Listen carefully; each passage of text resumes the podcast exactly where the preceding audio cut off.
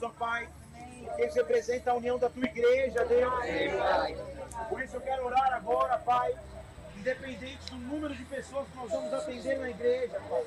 Independente do tamanho que nossa igreja chegue, Pai. Esta união, Senhor. Essa união, esse elo não se quebra, Pai. Em nome do Senhor Jesus Cristo.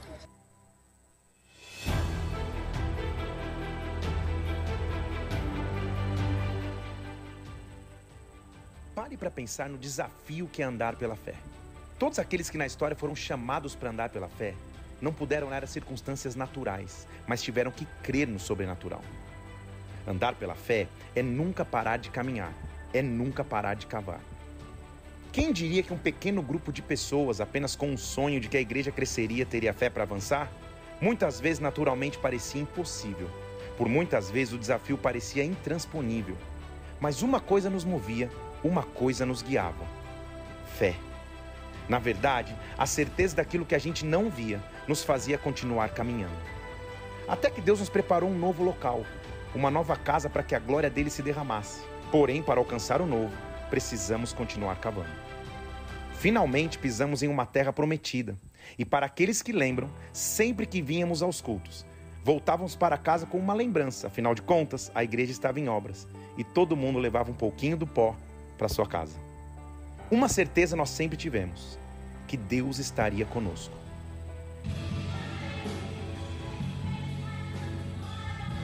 Quem nunca deixa de crer, quem nunca deixa de sonhar, está pronto para alcançar coisas maiores em Deus.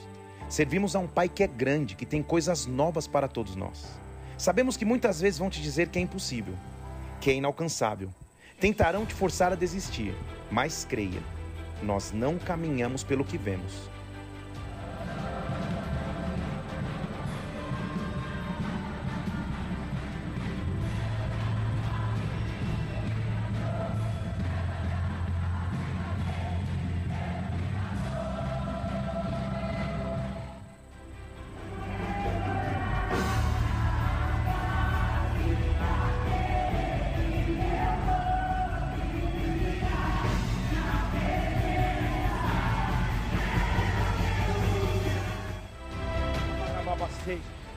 Lançar sal na vida estrutural, Senhor, como atitude profética daquilo que a igreja representa aqui nesse local, Senhor.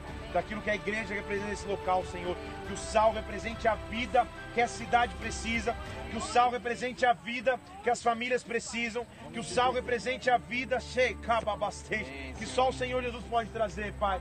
Em nome do Senhor Jesus Cristo. O sal. Atenção, sal.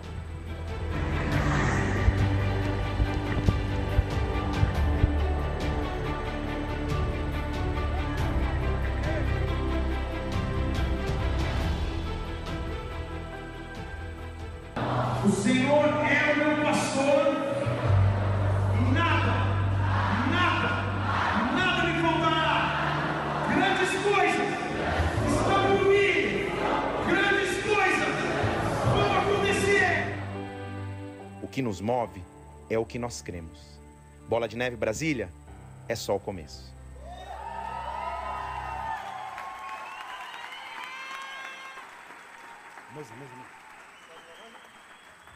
Pode aplaudir ao Senhor, né?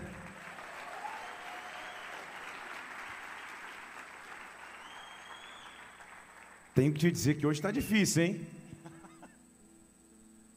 Está difícil não se emocionar com aquilo que Deus faz.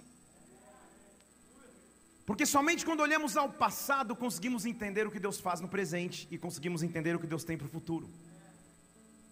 Deus conhece os teus sonhos, os teus planos, Deus sabe o que você precisa. E nesta noite Ele está aqui para te impulsionar para um tempo novo.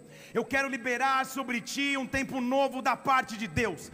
Deus não nos chamou aqui, não nos ajudou de todas as nossas cidades, não te fez se deslocar aqui para mais um culto normal, para mais um culto natural. Eu sei que a glória de Deus irá nos visitar de forma profunda. Eu sei que você será marcado por Deus de forma sobrenatural. Por isso, Espírito Santo de Deus, nós agora nos curvamos a ti Nós agora colocamos diante de Ti nossas preocupações, angústias, temores e medos. Nós pedimos, Senhor, vem sobre nós com a Tua glória, vem sobre nós com a Tua unção, vem sobre nós com o Teu poder. Levante uma Suas mãos no seu lugar aí, meu Deus, vai além do que é o nosso corpo natural vai além do que a nossa alma, emoção e sentimento, e fale conosco de espírito a espírito. Dá ordem aos teus anjos ministradores. Começa a passar com os teus ser, com os teus anjos ministradores aqui, que os céus possam se abrir, que anjos possam subir e descer. Qual é a sua expectativa? O como você se move diante de Deus ah, determina o resultado daquilo que você recebe. Por isso, mova-se diante de Deus agora. Abra os teus lábios. Talvez você queira ficar em pé no teu lugar. Talvez queira ajoelhar no teu lugar. Talvez sentado queira esperar. Ei, dizer: Senhor, fala comigo. Me visita de forma sobrenatural. Me visita de forma profunda. Fala. Fala. Fala nos dá autoridade. Eu quero ouvir tua voz, igreja não, não, não, não, não, quero ouvir tua voz. É assim que você se move diante de Deus? É assim que você se move diante de Deus? Eu vou te dar 30 segundos para mostrar que você quer que Ele te toque. Eu vou te dar 30 segundos para mostrar que você quer que Ele te toque. Eu estou te dando 25 segundos. Vamos, vamos, vamos, vamos, vamos. Ah, barabassou. Como você se move diante dele, determina como ele se move diante de você. Nesta hora, abra os teus lábios, esqueça quem está à tua direita ou esquerda, levante suas mãos aos céus e clama.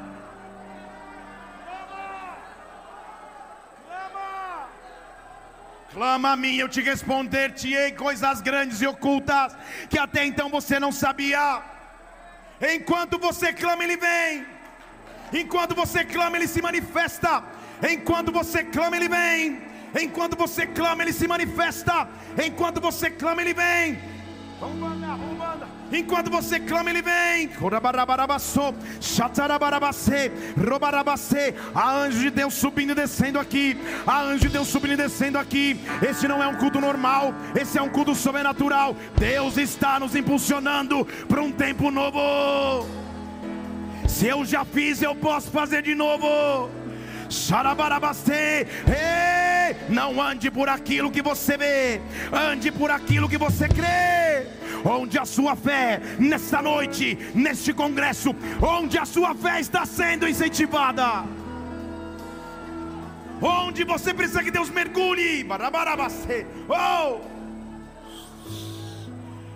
Destinos estão sendo transformados, histórias estão sendo reescritas, famílias estão sendo mudadas ministérios estão sendo reidentificados, igrejas estão sendo multiplicadas. Enquanto você clama, Ele age. Não caminhamos pelo que vemos, e o que nos move é o que nós cremos. Nação santa, somos a igreja, vivemos por fé, oh, estamos de pé Satanás achou que as suas lutas iam te parar. Satanás achou que uma pandemia ia te parar. Satanás achou que a dificuldade financeira ia te parar. Satanás achou que a depressão ia te parar. Mas nesta noite há uma glória de Deus aqui. Nesta noite há uma presença de Deus aqui. Não caminhamos. Vamos, igreja. Pelo que. Oh, e o que nos move que nós cremos, nação santa, somos a igreja, oh, vivemos por fé. Oh. A perseguição não parou a igreja, o coliseu. Os leões não pararam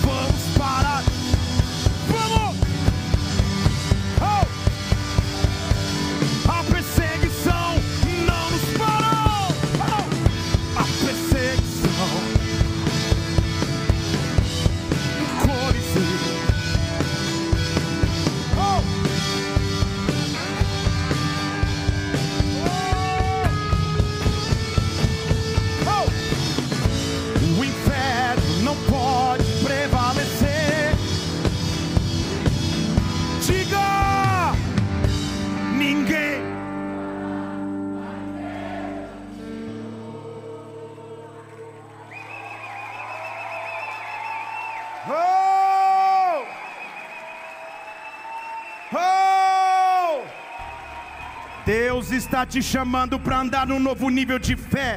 Deus está te chamando para andar num novo nível de autoridade. Deus está te chamando para andar num novo nível de poder. Oh! Pode sentar. Nós vamos sentar e levantar bastante aqui. Porque você tem que participar, porque o culto é uma experiência viva e real com a glória de Deus. O culto não é um negócio apático, frio, paralisado. O culto é vivo porque Deus está vivo. Foi a primeira vez que vi um Elias que tem um Black Power. Só quem estava tarde, sabe, entendeu? Falei, que Elias, cara, parece daquele Odeio Chris. Falei só uma piada da minha idade, só os da minha idade riram. Romanos capítulo 12, versículo 1. Na verdade, vamos para o 2. Deixa no 1. Eu, eu rogo, irmãos, eu imploro a vocês, pela compaixão que vocês têm em Deus, se apresentem. Paulo está dizendo: o culto é vivo, se apresente. Venha diante dele como um sacrifício. Venha disposto a sacrificar, porque quando você se sacrifica, Aí você no versículo 2 não se conforma com esse mundo, mas é transformado, porque tua mente se renova, e quando a tua mente se renova, você experimenta a boa, agradável e perfeita vontade de Deus. Que era boa, perfeita e agradável vontade de Deus para a sua vida, há uma transformação que Deus está trazendo sobre nós. Transforme-se. Transformação no grego é a palavra metamorfo, que significa mude de forma. Mude o formato. Eu gostei de ver os vídeos antigos porque eu espero ter mudado o formato do, de, daquela foto do aluguel. Que parecia um biscoito traquinas. Com a cara inchada. espero estar melhor agora. Muda o formato. Só que que formato a Bíblia está nos falando para mudar? Mude o formato com uma renovação de mente. Deixa eu falar de novo para alguém poder dizer aleluia. Mude o formato com uma renovação da sua mente. Vamos lá. Renovação no grego original é a palavra anakainosis, que significa uma completa mudança para melhor. Vou falar de novo uma completa mudança para melhor. É o que Deus tem para esta fase da sua vida, é o que Deus tem para essa fase da tua igreja, é o que Deus tem para essa fase do teu ministério. Uma completa mudança para melhor, através da transformação da tua mente. Se a Bíblia nos diz, e a Bíblia diz, que Deus não faz acepção de pessoas, Ele pode abençoar igualmente a todos. E a minha questão então é: não diz respeito somente a você vir num culto, num congresso como esse, receber de Deus, ser cheio da glória, ser cheio do Espírito, diz respeito à tua mentalidade. Fale comigo, mentalidade. Hoje eu não quero falar só da unção, do poder, da glória que você já recebeu muito aqui à tarde. Eu quero falar da tua mente, que muitas vezes não te impede de avançar eu quero dizer um decreto profético sobre nós, Bola de Neve Brasília, região centro-oeste e norte. Deus está nos mandando, pense em expandir pense em expandir, Ele vai mudar a tua mente completamente para melhor. Pense na expansão que Ele vai trazer sobre a tua vida. Eu estou chamando expansão do norte, do sul, do leste, do oeste, toda escassez, toda rabassoterebastej. Levante suas mãos, você quer receber toda escassez, oh barabarabastej, toda falta de recursos naturais, espirituais, emocionais. Quando você muda para melhor, a tua mente abre. Hoje eu declaro profeticamente sobre a tua vida. Pense em expandir. Expanda.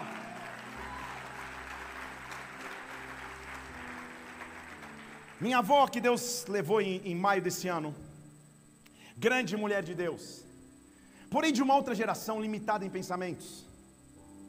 Ela, por exemplo, cria de todo o coração que você não podia tomar suco de manga com leite. Certa vez, por fazer isso, ela, ela já quase que ligou para o hospital e começou a orar. Ela tinha algumas crenças inexplicáveis, como por exemplo, você não pode tomar banho, perdão, não pode almoçar e depois do almoço ir direto cortar o cabelo. Avó, não estou entendendo qual, qual, a linha teológica ou científica dessa sua tese, mas ela cria, por exemplo, que era pouco inteligente para um ser humano entrar num avião. Ela dizia: Se Deus me deu pernas, eu vou andar com as minhas próprias pernas. Crenças que a limitavam, crenças que vinham de sua cultura, de sua raiz, sua realidade. Uma grande mulher de Deus que tinha algumas crenças. Quando comecei a trabalhar com, como tradutor em São Paulo, recebendo americanos, estrangeiros, ela falou: Felipe, cuidado com esses gringos, gringo não é gente.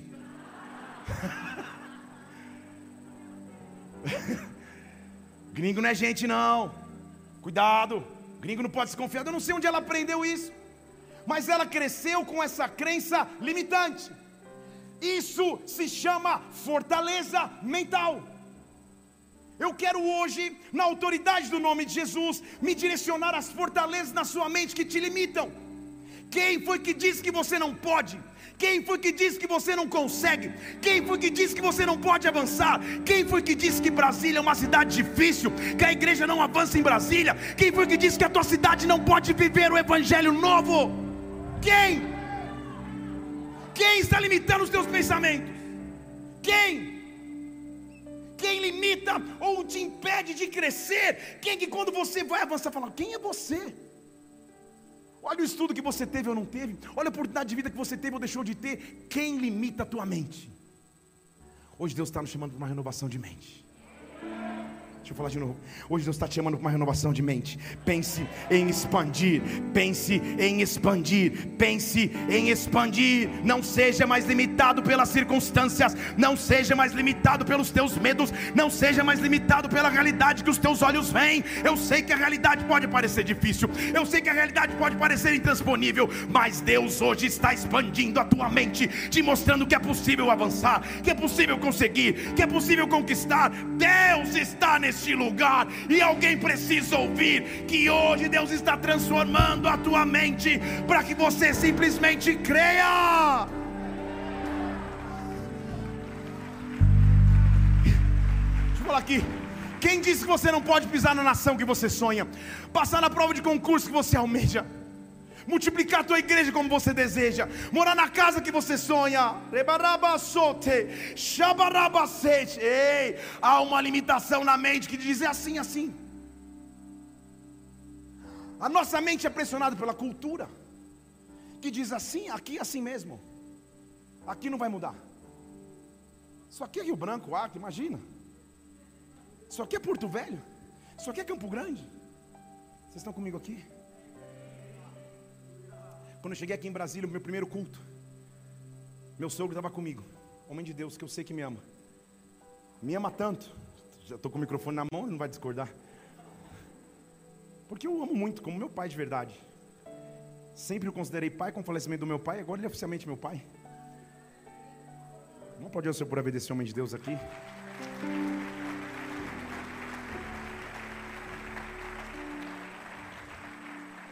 Ele é o típico italiano que, que, que tem as suas tiradas. Ele é o poderoso chefão, se você já assistiu a trilogia. E no primeiro culto que nós estacionamos o carro na, no, no, galpão que você viu as fotos, era um culto de quarta-feira à noite, primeiro culto que eu ia pregar. E dentro do carro, quando a gente estacionou, estava na hora do culto começar e só tinha um louvor ensaiando. E ele perguntou dentro do carro, Felipe, será que o culto é hoje ou a gente se confundiu? Nós descemos do carro, eu falei, louvor, toca umas duas, três e desce para pelo menos a gente, eu pregar para alguém. Isso há cinco anos atrás. Eu cheguei aqui em Brasília e, e, e comecei a fazer pontes com pastores. Quero fazer pontes e não muros, para que o reino avance. Sentei com um grande pastor, apóstolo dessa cidade. E ele me recebeu no seu gabinete dizendo assim: É, Felipe, fazer o quê? Tem igrejas que, que, que, que não conseguem avançar, tem ministérios que são grandes, em alguns lugares a obra não acontece, não tem problema. Essa foi a palavra de incentivo que ele me deu. Um outro virou para mim, eu com o contrato assinado, contando para ele a felicidade que eu estava de ter encontrado um prédio, e falou: Mas você vai na estrutural? Você vai para a cidade do automóvel? Lá não vive igreja, não, gente. E eu pensando: Senhor, será que ele tá, é Deus falando? É para rasgar o contrato? Eu tenho que ligar para a sede e falar: E agora? Você é enviado para Cochabamba, algum lugar distante. E Deus falava: Não caminhe por aquilo que você vê. Não deixa a tua mente te limitar. Não deixa a tua mente te limitar quando você estiver diante de um desafio, mas é caro demais, caro na concepção de quem? Tua ou do dono de Dodoro e toda prata? Quando dizer, ah não, não dá para avançar, não dá para prosseguir, na concepção de quem? Será que da tua mente, da tua cultura, que tem te paralisar? Porque a mente de Deus é ilimitada, e eu corre a barrabastej, e eu escolho nessa noite ter a mente de Cristo, eu escolho nessa noite ter a mente de Cristo, ah, centro-oeste, norte, nós vamos avançar de forma sobrenatural, a algo aqui nesse prédio hoje. Há uma glória de Deus aqui, há uma presença de Deus, há um avanço apostólico diante de nós. Se prepare para avançar, se prepare para caminhar. Quando disserem não, quando disserem pare, quando disserem desista, não deixe a tua mente te conduzir, seja conduzido pela glória de Deus.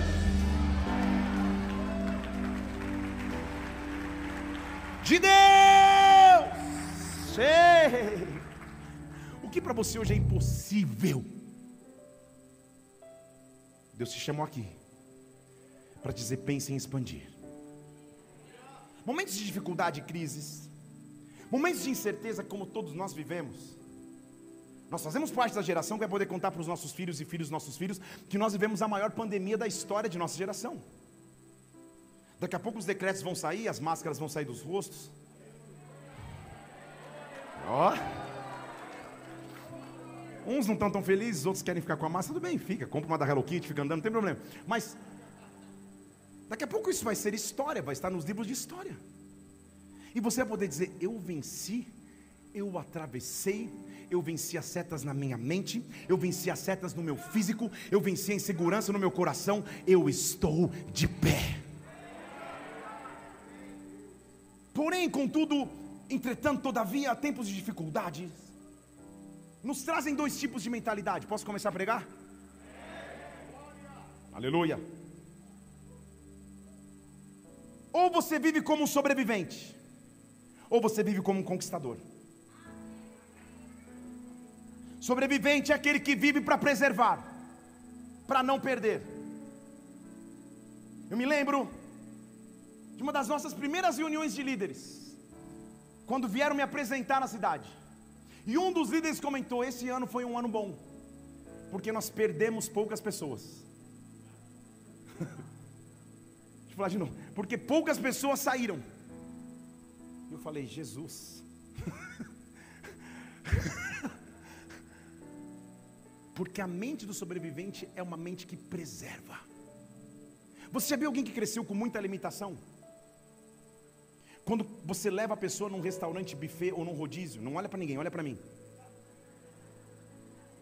O cara come como se não houvesse amanhã, pensando, cara, acho que eu não vou jantar nunca mais, vou comer nunca mais, porque ele cresceu com uma crença limitante de que talvez ele vai viver em escassez de novo, isso limita. Quem vive como sobrevivente, vive para preservar e não para conquistar. Na nossa vida nós podemos viver assim, quando as dificuldades batem, a gente só quer sobreviver só quer preservar o que tem já não tem mais esperança tanto para o futuro, já perdeu um pouco a direção do amanhã, já não consegue mais ter estratégias de Deus, mas Deus nos chamou como conquistadores. Conquistadores são aqueles que avançam na hora mais difícil, são aqueles que recebem estratégia na hora mais improvável. Deus está derramando estratégias sobre a, sobre a tua mente nesta noite. Ei, conquista avança, não retrocede, avança.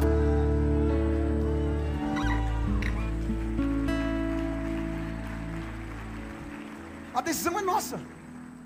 Ou você vive preservando, ou você vive avançando. O tempo vai ser o mesmo, o resultado completamente outro. Sobrevivente é aquele que é comandado pelo medo, o medo de perder o medo de não conseguir, o medo de fracassar.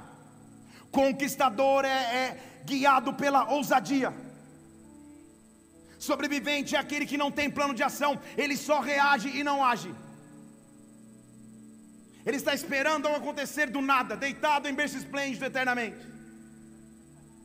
Conquistador é aquele que levanta e, mesmo sem saber para onde vai, levanta e vai. E mesmo sem saber o que fazer, levanta e vai. Quem pensa em expandir, se levanta. Quem pensa em expandir, age. Deus está te chamando para agir. Você não entendeu? Vou te falar em português. Deus está te chamando para agir. Deus está te chamando para agir. Não só reagir. Deus está te chamando para agir. Agir nem te barabaste. Em todas as áreas da sua vida. Haja, não somente reaja. Dê você o primeiro passo. Dê você o primeiro avanço. Ei! Deus está dizendo: Goiânia, pense em expandir. Anápolis, pense em expandir. Rio Branco, pense em expandir. Porto Velho, pense em expandir. Cuiabá, pense em expandir. Campo Grande, pense em expandir.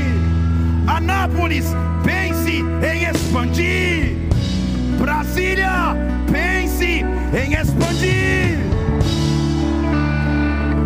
Jardim Botânico, pense em expandir. Ceilândia, pense em expandir. Sobradinho, pense em expandir.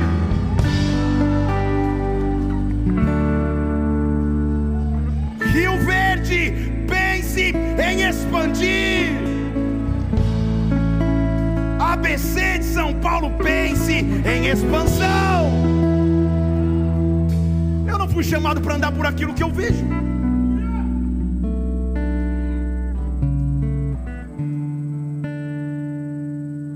Quando nós mudamos para cá, minha filha, que hoje maravilhosamente estava adorando aqui, aos 13 anos de idade, tinha 7 para 8 anos, e ela me fez uma cartinha na inocência de uma garota de 8 anos, ela falou: Pai, a igreja vai crescer. Deus falou: Seja inocente como uma criança. Você não está entendendo? Creia em mim como uma criança pode crer.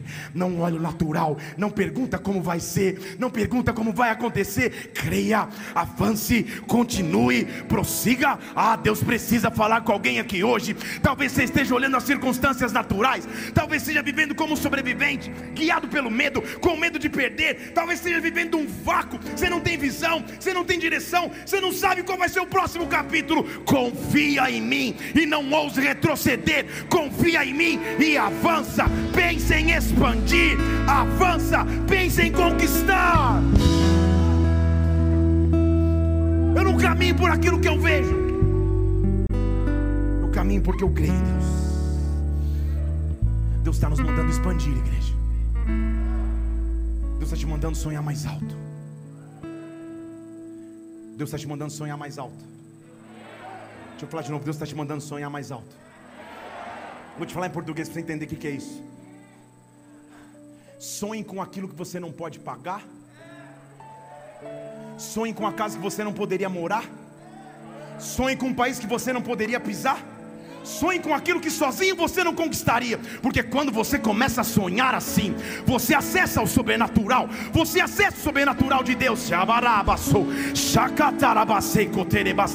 Ah, Deus está trocando a tua mente. Eu não sou sobrevivente, eu sou conquistador. Eu não sobrevivo com medo de perder, eu avanço com ousadia para conquistar.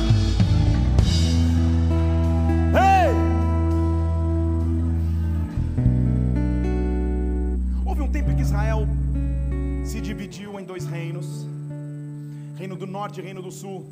Dez tribos ao norte, duas tribos ao sul. Reino de Israel e reino de Judá. Nessa divisão, havia bastante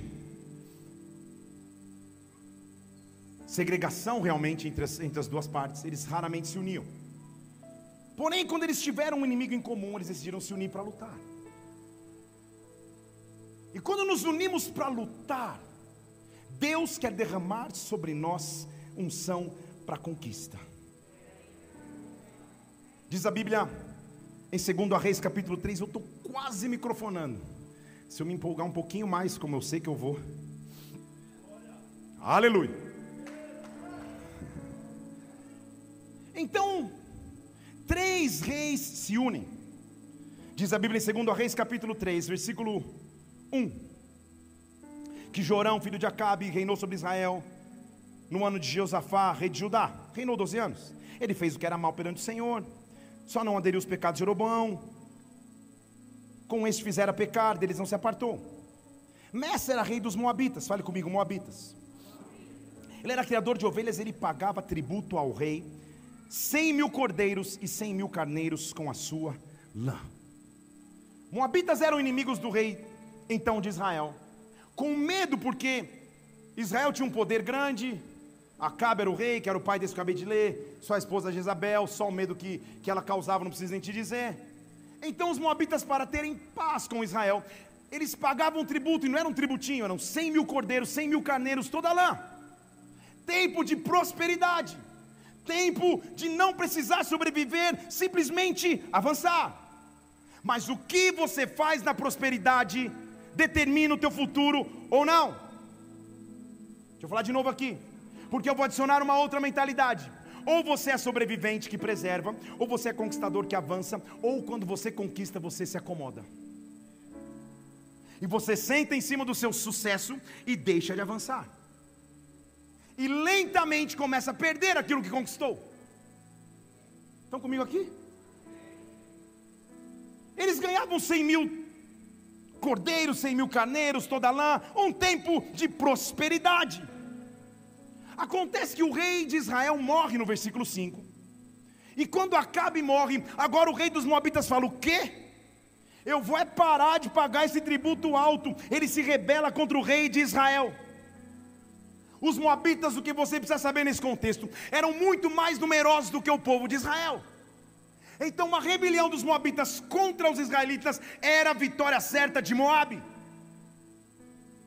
Desesperado, o rei de Israel vai procurar o rei de Judá. Apesar de não serem nações unidas, nesta hora eles se juntam contra o inimigo comum. O rei então de Israel, Jorão, passou ali e mandou dizer, versículo 7 ao rei de Judá: Cara, a casa caiu, os moabitas estão lutando contra mim, você vai comigo? Ele falou: Deixa comigo, eu vou com você, com todo o meu povo, os meus cavalos, os meus cavaleiros, vai dar tudo certo. Por onde nós vamos? Vamos pelo caminho de Edom. Eles estavam prontos para avançar, prontos para conquistar, prontos para avançar em Deus. Diga aleluia. Só que todo avanço tem que contar com imprevistos. E como você lida com os teus imprevistos? Com as coisas que saem do planejado? Como você lida? Vou ter que falar, né? a mensagem que apareceu na tela. Pastor Felipe, beba água, a mensagem da pastora Mila. O data show, tipo, não sou eu, não quero levar. Amém, meu amor. É a fono que deve estar dizendo. Vamos pelo caminho do deserto. E lá estavam eles, meu Deus é um Deus de milagre, Deus de promessa, caminho no deserto, luz na escuridão, meu Deus. Estavam lá, cantando, talvez em hebraico, já shalom, Adonai, inventei, papapá. Bom lá. Tudo bem? O que fazer quando a prosperidade, o avanço é ameaçado? Qual é a tua mentalidade na hora da luta? Qual é a tua mentalidade na hora da guerra? Porque são duas nações, na verdade são três, tem um rei de Edom também que é o caminho por onde eles iam passar. Então, é o rei de Israel, o rei de Judá, todos os animais, os 100 mil carneiros, os 100, os, os 100 mil ovelhas que ele já tinha ganhado dos moabitas, todos os cavalos do rei de Judá e todas as posses de Edom, eles estão indo, eles vão trucidar moabitas. Só os antigos vão lembrar porque eles iam cantando: Pelo Senhor marchamos sim. Nem sabe. Ah, tem uns da antiga aí. Ah! Você não cresceu na igreja, André? o nosso general, aí ele. Vamos então outro. Jeová é o meu cavaleiro. Eles iam cantando. Aí já agora eu fui mais fundo. Eles iam cantando, mas de repente, eles estão andando. E é um deserto, fale comigo, deserto. Fale de novo, deserto. Fale mais, mais, mais uma vez, deserto. Versículo 9. Três nações reunidas: Israel, Judá e Edom. Andaram pelo deserto, rodeando durante sete dias, presta atenção, e não havia água nem para o exército, nem para os animais que os seguiam. Deserto. Se essa narrativa fosse em Brasília, você sabe o que aconteceria: boca seca, nariz sangrando, garganta arranhando, seca. Eles saíram cheios do vigor. E é interessante notar, volta o começo do versículo para mim: sete dias rodeando. Deixa eu falar de novo: sete dias rodeando. Há momentos em nossas vidas que parece que nós estamos dando volta sem sair do lugar. Que você acredita, agora vai, agora vai romper agora a coisa vai acontecer. Aí daqui a pouco um esmurece, um para e você volta na estaca zero. Estão aqui? Todo pastor que está começando a plantar uma igreja. Eu me lembro dos domingos que, lá no galpão ainda, eu tinha estratégias, porque eu, subia na primeira música e a igreja ainda estava vazia. Eu pensava, Senhor, será que o fuso horário de Brasília é diferente do, do, do meu relógio de São Paulo? Porque galera começava a chegar da, da segunda, terceira música para frente. E aí depois eu fui descobrir o porquê. Porque lá o teto da igreja era, era um teto de PVC. Talvez por motivos econômicos ou por motivos malignos, alguém instalou aquilo ali. Porque PVC é um cano. Então pensa na acústica, você pegando um cano e falando uau, uau, uau. Assim era o louvor. Eu comecei a entender, cara, as pessoas não vêm porque elas não estão entendendo. A ministra Renata ficava lá.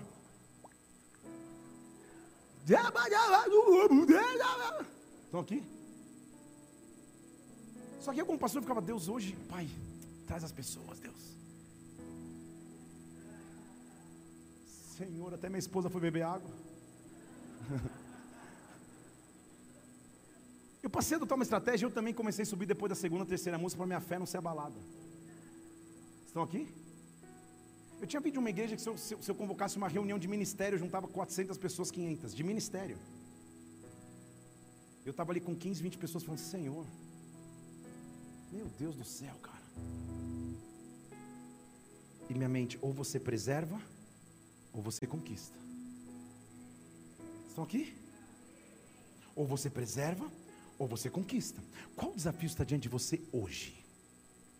Eu torcia para não ser feriado emendado, porque aí era demandada geral.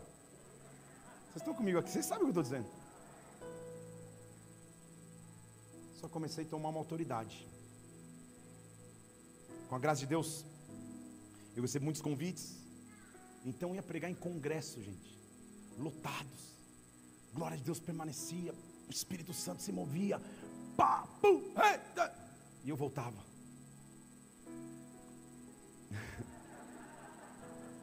Pro fogo de PVC.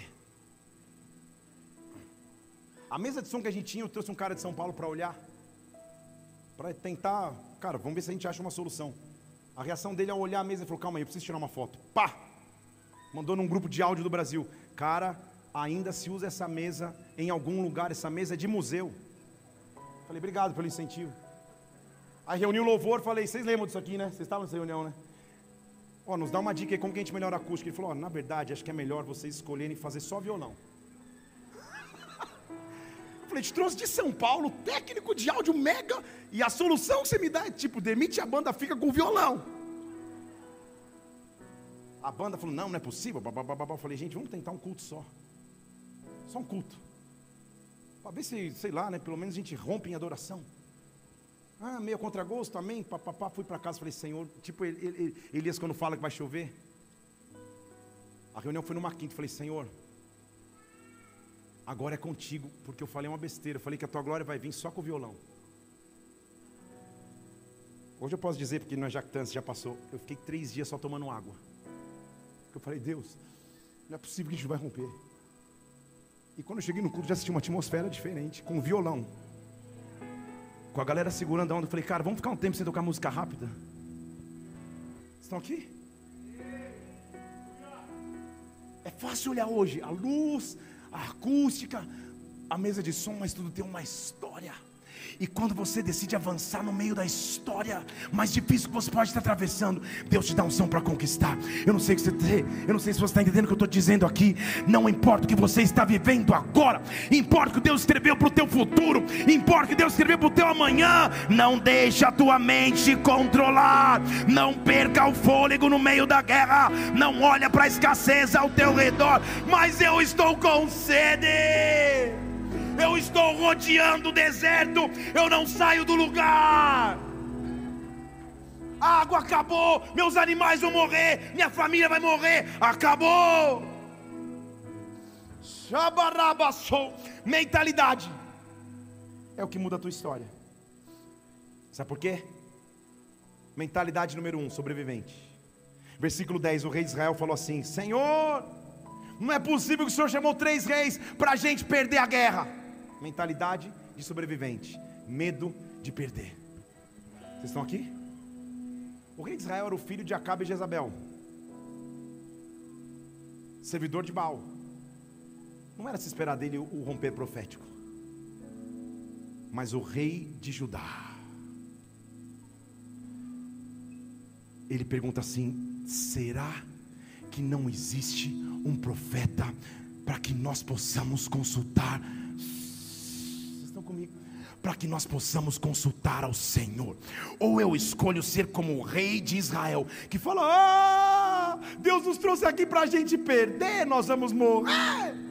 Ou nós somos como o rei de Judá que diz: deve ter um profeta do Senhor em algum lugar que vai responder o meu clamor, porque o meu Deus não vai me abandonar agora. Esse deserto não é o meu fim, essa história não é o final. Deus está te mandando avançar. Será que não há profeta? Será que Deus deixou de ser Deus? Será que Ele deixou de controlar a tua vida? Não fui eu que te chamei, então avança não fui eu que te salvei, então prossegue. Prossegue.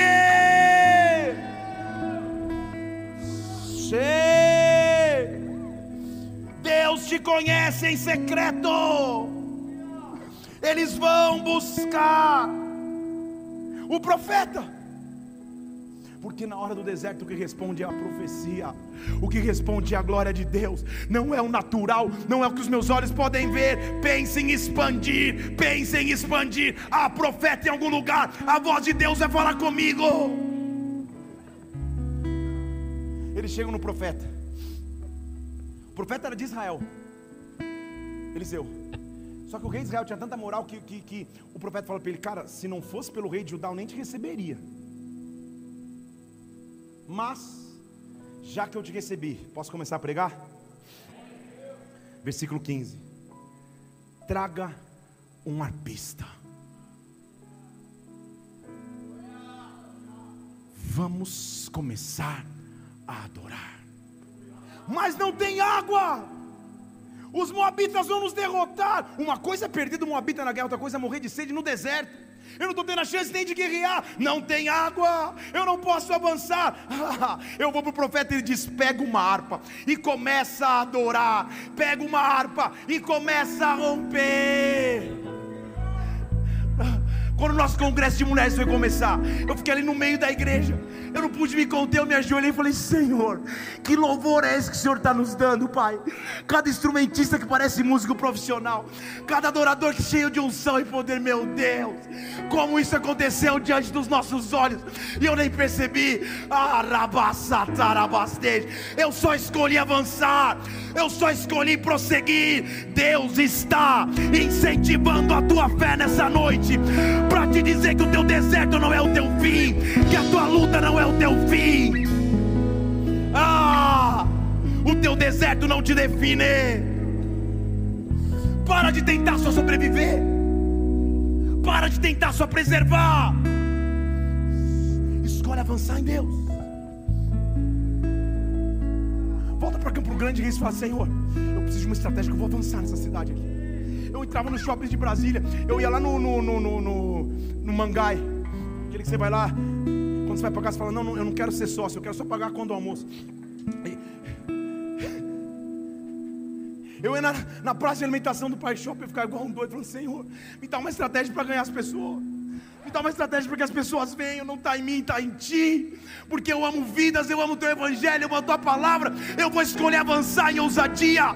Uma coisa eu já tenho: um time de pessoas fiéis ao meu lado. São poucos, mas são fiéis. São poucos, mas são é, permaneceram. São sobreviventes, mas agora eles vão avançar. Então Deus nos dá autoridade de avanço.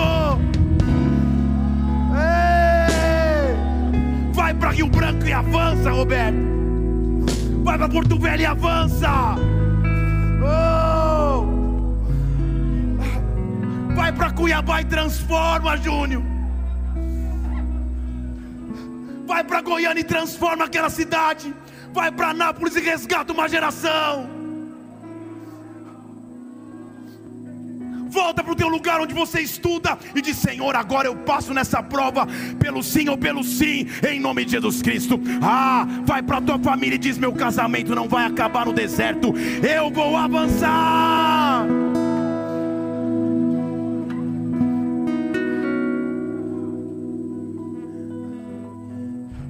Eu prego a palavra no altar desde os 17 anos. É difícil perder o controle e ficar igual um bebê. Mas na presença de Deus a gente tem que ser como criança. Onde você está deixando de sonhar? Onde você está deixando de crer? Onde a dificuldade está sendo grande demais, está fazendo você perder tua fé.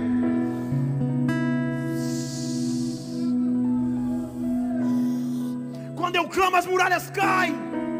Quando eu clamo, as muralhas rompem. Então toca a aí, porque eu só quero adorar.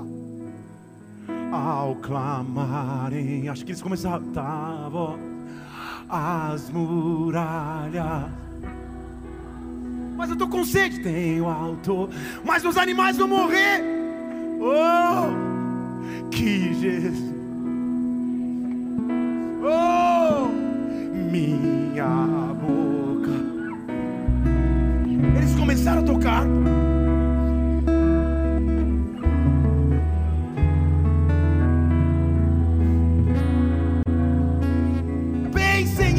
Expandir, porque um novo som vem, uma nova adoração se manifesta. Se prepare, aviva, aviva, aviva, aviva, aviva, aviva, aviva, aviva.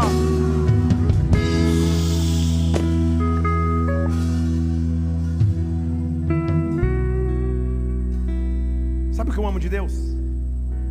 Que Deus é Deus. Diga amém. Deus não é Papai Noel que vem numa chaminé e dá tudo de presente.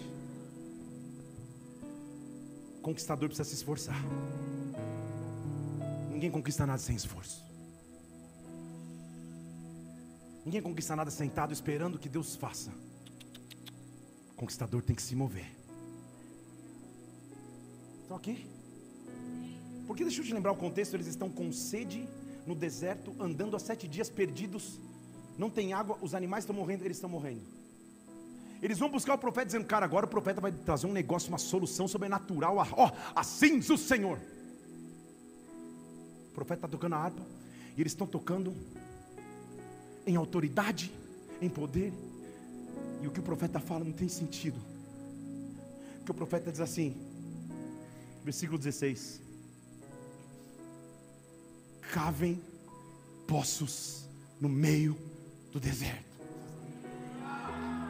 Eu já estou quase morrendo de sede, o Senhor está mandando trabalhar mais. Eu já estou quase morrendo, rodeado, perdido, o Senhor está mandando cavar. Cava poços no meio do deserto. Se esforça, porque o chão do deserto é duro, o chão do deserto tem pedras, não é fofo, não é macio, mas pega a pá na mão. Se esforça porque eu conheço teu esforço.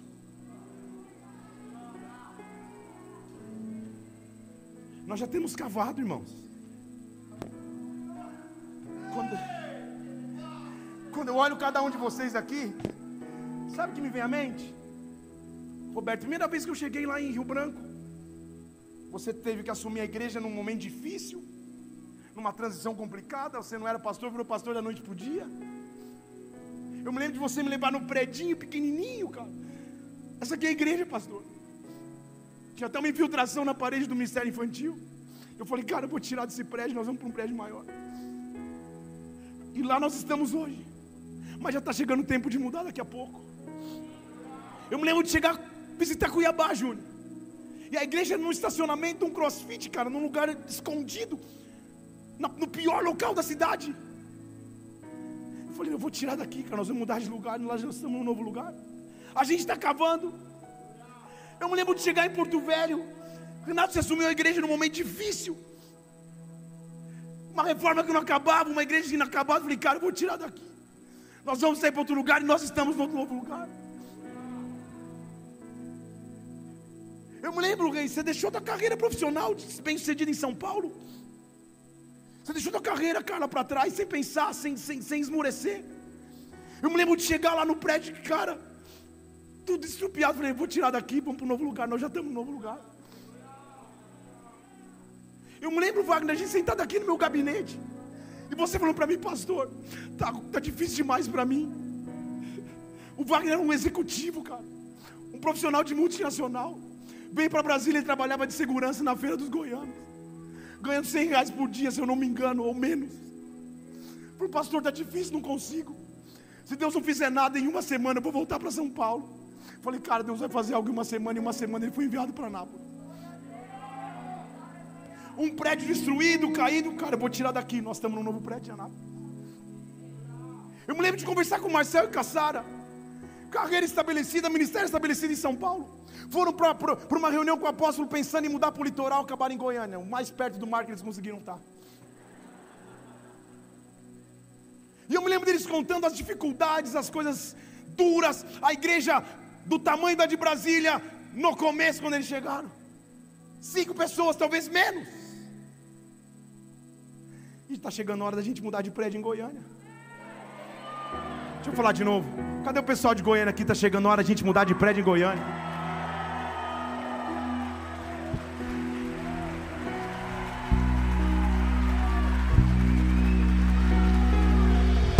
Pense em expandir. Pense em expandir. Pense em expandir. Meus lábios estão rachados. Eu estou quase caindo de sede. Meus animais estão morrendo. Mas eu vou escolher cavar. Você acha que Deus não viu, Renato? A Renata adorando a Deus lá quando não tinha acústica nenhuma. Quando não tinha ninguém para tocar, quando não tinha ninguém para ouvir. Você acha que Deus não viu você cuidar da igreja quando ninguém queria cuidar? Quando não tinha ninguém? Você acha que Deus não viu mais você pregando, quase sendo pastor da igreja por meses? Junto com a tua esposa? Será que Deus não viu, Fábio e Mariela? Vocês a cada mês que esperavam a gravidez de um bebê não acontecer, mas vocês aqui na primeira fila com as mãos estendidas, adorando a Deus, louvando a Ele, servindo incondicionalmente. Será que Deus não viu Otávio e Michele quando vocês mudaram para Brasília de repente do nada, caíram aqui? Tiveram que reaprender tudo, tiveram que se reorganizar mais uma vez. Será que Deus não viu o Christian e os desafios que vocês passaram? As dificuldades que vocês tiveram que viver, aguardando um novo bebê, rompendo pela fé, lutando com o crescimento do Mateus, mas firmes. Você acha que Deus não viu, Carlão? Quando eu cheguei aqui, o cuidado que você tinha com a igreja, como, como um tesoureiro que cuidava de tudo, o cuidado que você tinha de me explicar, de cuidar. Você não precisava fazer aquilo, mas fazia. Será que Deus não viu, Nayara? Guilherme, vocês rompendo em fé, lutando no nascimento dos bebês lutando para que os diagnósticos de alergia pudessem ser transformados, mas de joelhos na presença do Pai. Será que Deus não viu, Marcos e Sandra, quando vocês chegaram, sentados no meio da multidão, sendo presbíteros há tantos anos, mas aguardando a constituição de Deus, deixando. Eu me lembro um dia que você falou, pastor, eu tenho um apartamento, uma casa própria, só que é lá em Lusiânia. Eu vou pôr para alugar, porque eu vou mudar para perto da minha igreja, porque essa agora é a minha igreja. Nós estamos cavando porque exige esforço. Será que Deus não viu, Jaque? Você tinha a tua vida em São Paulo, tinha a tua vida do jeito que você queria, como uma missionária. Será que Deus não viu você abandonar tudo para cuidar de uma família que tinha um bebê de 20 dias? E vir para ficar seis meses a um ano e está a cinco? Será que Deus não vê? Será que Deus não viu, Mila? Quando você decidiu sair de perto dos teus pais, da tua família, com um bebê de 20 dias com uma fenda dentro do céu da boca,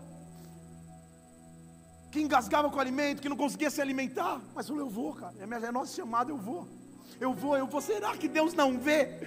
Quando você pega a pá para cavar no meio do deserto, quando você começa a cavar, Deus de forma sobrenatural vai fazer com que a água venha. Eu estou agora te incentivando a não crer mais no natural. Pegue a pá, cava poços no deserto. Pega a pá, cava poços, porque vem, vem, vem. Oh!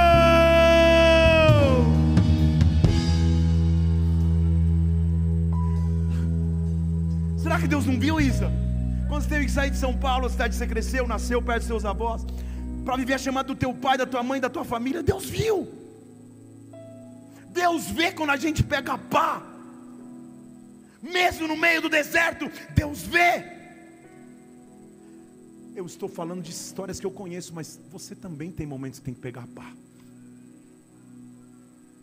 O que eu estou fazendo hoje aqui é pegar a pá que já está na tua mão e te dizendo: volta a cavar.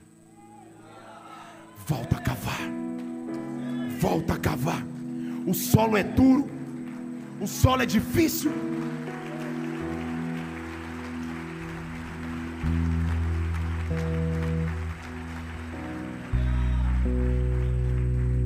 Cadê a Mari? Mari, será que Deus não viu? Quando eu acabei o curso de líderes lá no antigo galpão, você falou para mim, pastor, eu, eu, eu não quero me envolver muito com coisa de igreja, eu vim aqui só para assistir, para ver o que é que eu já me feri tanto com a igreja, estou tão machucado, tão ferido. Eu falei, tá bom, aham. Minha secretária hoje, pouco envolvida com as coisas da igreja. Tesoureira da igreja, secretária da igreja, um presente para a igreja de Brasília é a Mari.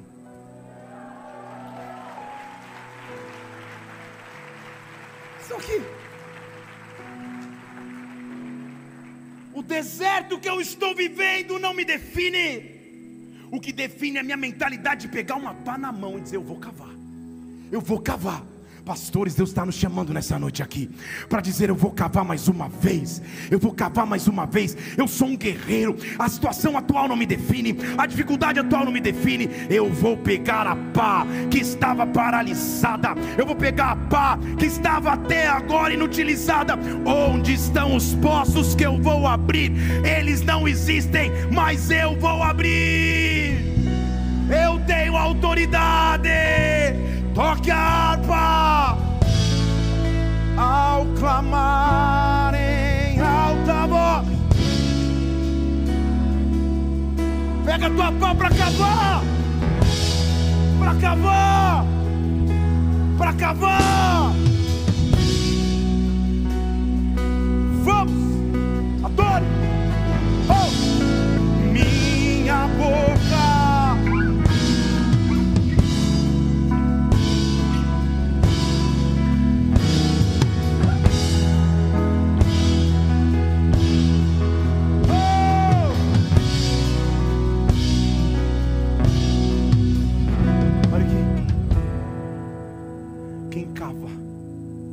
Pronto para viver o sobrenatural. Quem cava está pronto para acessar o que não poderia acessar. Cava. Posso começar a pregação de verdade? Eles estão morrendo de fome, estão com sede, estão andando há sete dias sem sair do lugar, rodeando. Deus fala, através do profeta: pega a pá, faz poços no deserto. O chão tem pedra, o chão é duro, é deserto. Hum. Cava. O natural seria cavar os poços, abrir as valas e olhar para o céu. E falar: agora só falta chover. Estão aqui? Diga glória a Deus. Diga glória a Deus mais uma vez. Vai chover? Diga glória a Deus. Será? Porque o profeta diz, põe o versículo 16: cave poços no meio deste deserto. Vou começar a pregar. Versículo 17. Porque você não vai ver vento, você não vai ver chuva, mas o vale mas o vale vai se encher de água. Não é natural, você não está entendendo? Não é natural, não é como você esperava, não é como você aguardava em algum lugar. Quando você estiver cavando, ei, ei, se você, se você for estudar a topografia, a geografia do local onde esse acontecimento ocorreu, embaixo do deserto havia um leito de um rio. Você entendeu? O que Deus estava dizendo é cava, mas cava profundo cava, porque já está aí, já está aí, já está aí, já está. Oh, já está.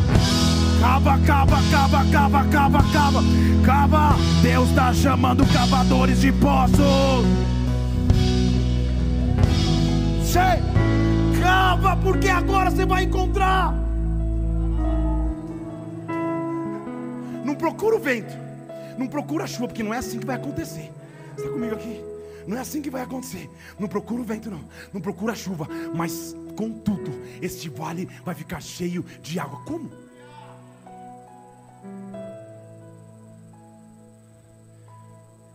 O meu papel é cavar. O papel dele é encher. O meu papel é preparar a estrutura. O papel dele é: agora eu vou encher. Cava. Cava sem saber como a água vem. Cava sem saber quando a chuva chega. Cava sem sentir nenhuma brisa, nenhum vento, mas cava. Pense em expandir. É isso que Deus estava dizendo. Pense em expandir. Pense em expansão. Pense em expansão sobrenatural. Só cava. Você não vai ver quando, você não vai entender como, mas eu vou fazer.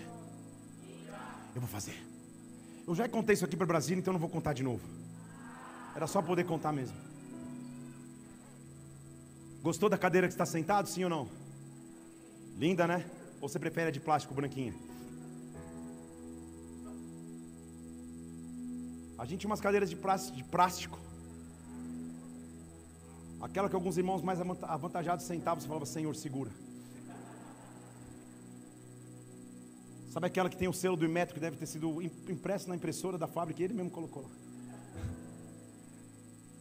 Tá tudo bem, a gente estava feliz aqui com as cadeiras de plástico. Tudo certo. Um dia eu fui pregar num lugar, numa conferência, e a igreja tinha essa cadeira. Deus falou para mim: essa cadeira vai estar na igreja de Brasília. Eu falei: Senhor, o senhor sabe quanto custa? Ele falou: Eu sei, e daí? Só obedece. Cava poços no vale. Falei para o pastor, cara, desculpa a ousadia, mas me dá o telefone do teu fornecedor de cadeiras. A cadeira de plástico custa 22 reais a unidade. Nós tínhamos mil. Já é um baita de um valor para plástico. Essa cadeira custa 150 na promoção. Nós precisávamos de mil. Eu falei, Deus é caro demais. Ele falou, na concepção de quem? Eu não tenho, nunca tive. No saldo. Oremos, pai. Pois põe o Pix na tela, qualquer coisa, mas estou brincando. Mas para o dono de todo o ouro e de toda a prata, você vai ficar com medo, vivendo como sobrevivente? Conquista. Liguei para quatro fornecedores de cadeiras. Tive que aguentar eles ficarem me tentando vender. Não, a gente borda não sei o borda o logo da igreja, seu nome, a foto do seu filho, tudo que eles queriam para vender. E nada contra quem faz, ele falou, cara, a gente pode vir na igreja, a gente, eu levo uma moto, a gente sorteia uma moto, faz uma, um sorteio, uma rifa de cadeiras. Eu falei, cara, não é isso. Eu ficava, Senhor, por que, que o Senhor me fez mexer com um negócio que eu nem estava preocupado? E aí de repente, Deixei os orçamentos engavetados, eles ficaram um mês, dois. Fui pegar no congresso fora de Brasília. Depois do, do- do- da refeição, do, culto, teve a refeição. E crente gosta de culto, mas gosta mais ainda da refeição pós-culto. Não olha para ninguém, olha para mim, olha para mim. E sentado frente a frente com um cara que eu nem conheço, que nunca pisou na igreja de Brasília, nunca veio para cá. Ele fala, pastor, você tem fotos da tua igreja? Como está a obra lá? Tá bom. Todo pastor que é top, que é bom e é inteligente, ele pega a foto do dia de congresso, igual assim, lotado, pá! Isso aqui é a igreja. Pô, que linda, cara. Pô, que demais esses arcos, não sei o que, tem função acústica. É, realmente, acústica era um trauma para mim, então, papapá, papapá, com aquela conversa. Ele vai me devolver o celular e fala, mas calma aí, suas cadeiras são de plástico? Falei, são. Ele falou, não, você- essa igreja não merece cadeira de plástico. Falei, eu sei. Quanto custa a cadeira de. Você quer colocar? Deixa eu falar de novo. Quanto custa? Quanto custa? Você já cavou o poço? Não pergunta quando a chuva vem. Com muita fé, eu falei o preço da unidade, não do total. 150 reais. Ah, é? Quantas você precisa? Mil. Mil. Oi? Quase não sei. Mil. Tipo, sabe, falhou. Ele levantou na pizzaria. Eu com um pedaço de português e ele com de calabresa. Ele levantou e de cima a baixo falou: Negócio fechado, pode comprar.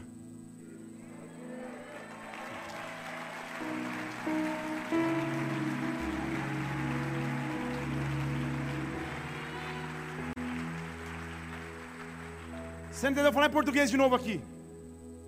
Você não vai ver o vento, você não vai ver a chuva, vai ser inesperado. Vai ser inesperado.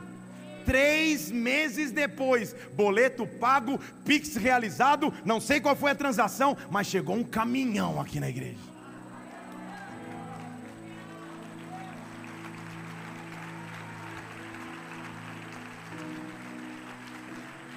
E quando eu perguntei, Deus, por que, que o senhor fez isso? São cadeiras.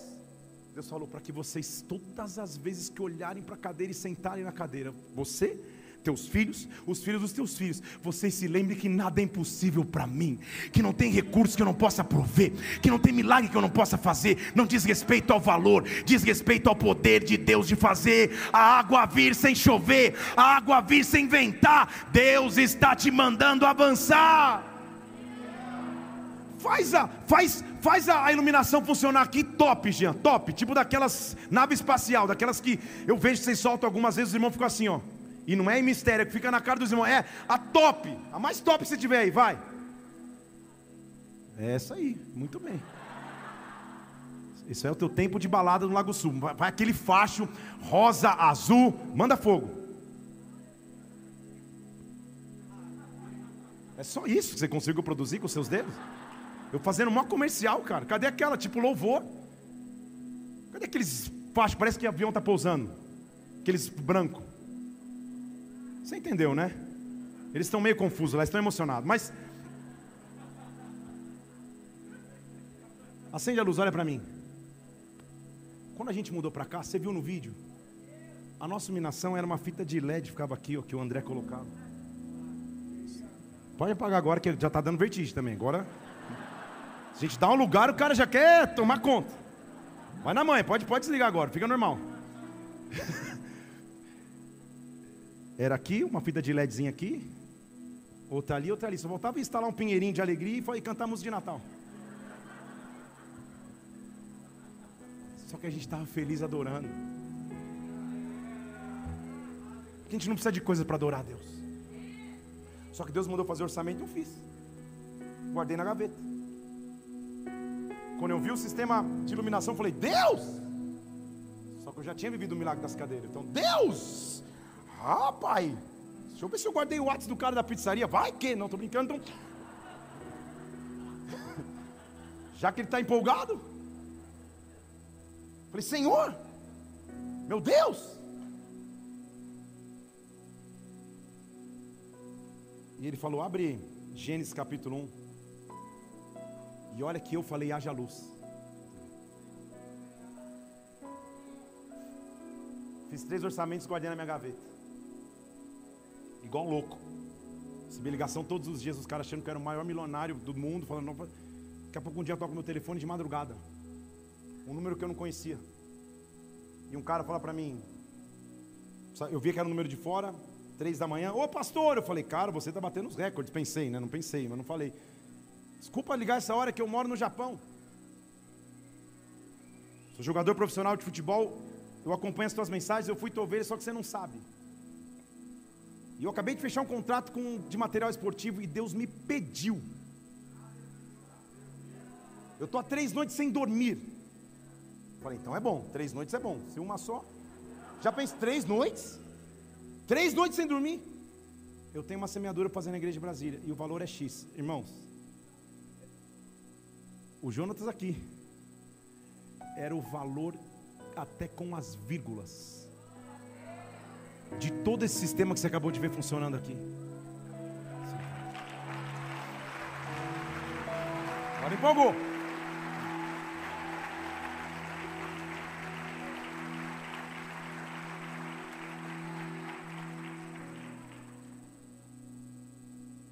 Um mês depois, boleto pago, Pix feito internacional lá do Japão, em sei lá o quê, buf. Deus não é Papai Noel, não é assim tudo que acontece. Muitas coisas aqui foram irmãos se juntaram e falaram, cara, nós vamos, nós vamos agir. A televisão que está lá fora, esse projetor que está aqui, a mesa que a gente está usando ali. Vocês estão entendendo? Tudo que Deus precisa é ver, cara, você está cavando? Continua cavando. Porque agora você é teu sócio. Se você tivesse sentado em casa com medo, ah, deixa eu preservar o que eu tenho. Eu não poderia fazer nada. Mas se você tiver a tua mente para expandir, para cavar poços no meio do deserto. Você põe o versículo 17, você não vai ouvir, você não vai sentir o vento, você não vai ver chuva, mas o deserto vai se encher de água. Eu estou dizendo: "Ah, Centro-Oeste, vamos cavar Brasília!" Vamos cavar Brasília! Vamos cavar Brasília! Presbíteros, eu os, eu os amo. Mas muitos de vocês, talvez, daqui a dois anos no Congresso Aviva, vocês vão estar aqui trazendo os membros da igreja de vocês do entorno. Entendeu? Eu amo ter vocês aqui junto comigo. Amo. Está resolvido, está ótimo. Mas Deus está nos mandando cavar.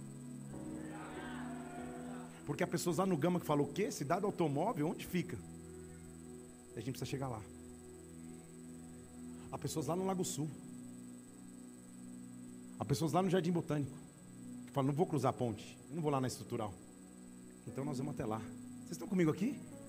Vocês estão entendendo que nós, essa, vai ficar gravado na fita cassete aqui, vocês vão ver. Sabe por quê? Porque eu sei que Deus é capaz de fazer de novo. Eu sei que Deus é capaz de fazer de novo. Eu sei que Deus é capaz de fazer de novo. Eu sei que Deus é capaz de fazer de novo. A primeira reunião que eu fiz de líderes ali, que foi uma foto que apareceu, tinha 20 pessoas. Eu, eu, eu, eu fiz uma reunião com o hashtag A Igreja Cresce. Eu senti parte com fé e, e parte falando, cara, conto eu ou conto você antes? Quem vai contar? Porque tem horas que o deserto é seco demais. Mas Deus fala, cava, cava, cava, continua cavando. Goiânia é hora de cavar. Anápolis, Cuiabá, Campo Grande, Porto Velho, Rio Branco, Rio Verde, por onde Deus nos mandar expandir. Chegou a hora de cavar. Chegou a hora de cavar. Chegou a hora de cavar. Chegou a hora de cavar. Há uma unção apostólica sobre nós nessa noite. Há uma unção apostólica sobre nós nessa noite. Há um vento de Deus que vai começar a soprar. Ei, embaixo da terra dura tem água. Eu não vejo vento, eu não vejo chuva, mas a água vem, vem, vem. Sobre a tua família vem, sobre a tua casa vem, sobre os teus filhos vem, sobre a tua igreja vem. Sei, oh. Quem pode dar glória a Deus pela água? Diga glória a Deus pela água. glória a Deus pela água. Mas sabe o que Deus fala sobre a água? Porque na verdade não vamos esquecer que eles estão com uma missão, eles estão guerrear com os moabitas. A seca é só um problema no meio do caminho. Deus está dizendo: não, não procura o vento, não procura a chuva, o vale vai estar cheio de água. E antes que você fique todo empolgado, oh, cheio, oh, água, glória a Deus, oásis, nós vamos fazer uma piscina. Deus fala assim, versículo 18: E isso, a água que vem sobrenaturalmente, isso ainda é pouco. Isso ainda é pouco, porque o teu objetivo final é que os moabitas não vão te derrotar. Eu vou entregar os moabitas nas suas mãos. Ei, em outras palavras, quem tem mente conquistador e cava no meio do vale, vai vencer os inimigos que estão ao redor. Nesta noite, nesta noite, Deus está nos dando a autoridade, a autoridade, a autoridade, a autoridade. Quem é você que vai pegar a pá na mão e vai cavar, cavar? Levanta do teu lugar,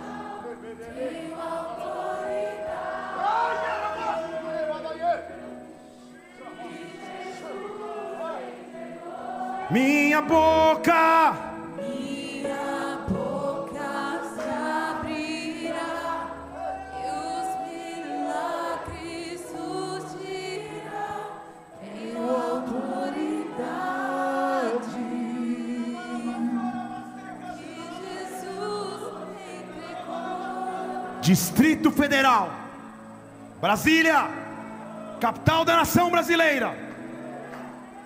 Vocês escolheram cavar poços no meio do deserto não se pergunte o vento, não espere a chuva, mas as águas estão vindo sobre o DF em todo o entorno. Se prepare, se prepare, se prepare, se prepare, se prepare, se prepare. Levante as mãos e diz: Envia-me a mim, envia-me a mim.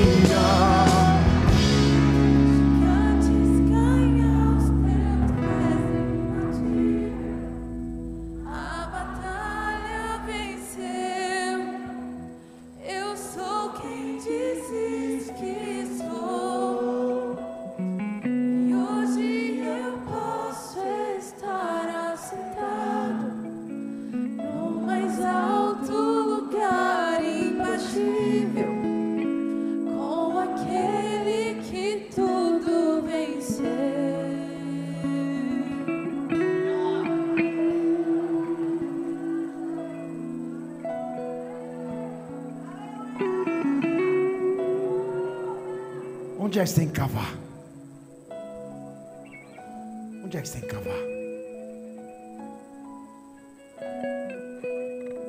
Aurora, você não é só uma criança que cresceu na igreja. Você hoje é uma adolescente que tem um legado nessa igreja. Tem uma geração que vai ouvir a tua voz. Há um anjo de Deus tocando agora aí.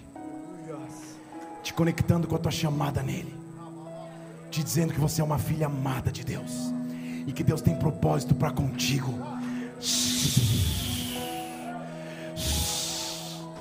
Põe a mão nos ombros dela, André. Põe a mão nos ombros dela, porque tem um anjo de Deus tocando ela agora. Agora, em nome de Jesus Cristo. Ser tocada agora, agora, agora. A batalha venceu. Eu sou quem dizes que sou. E hoje eu posso.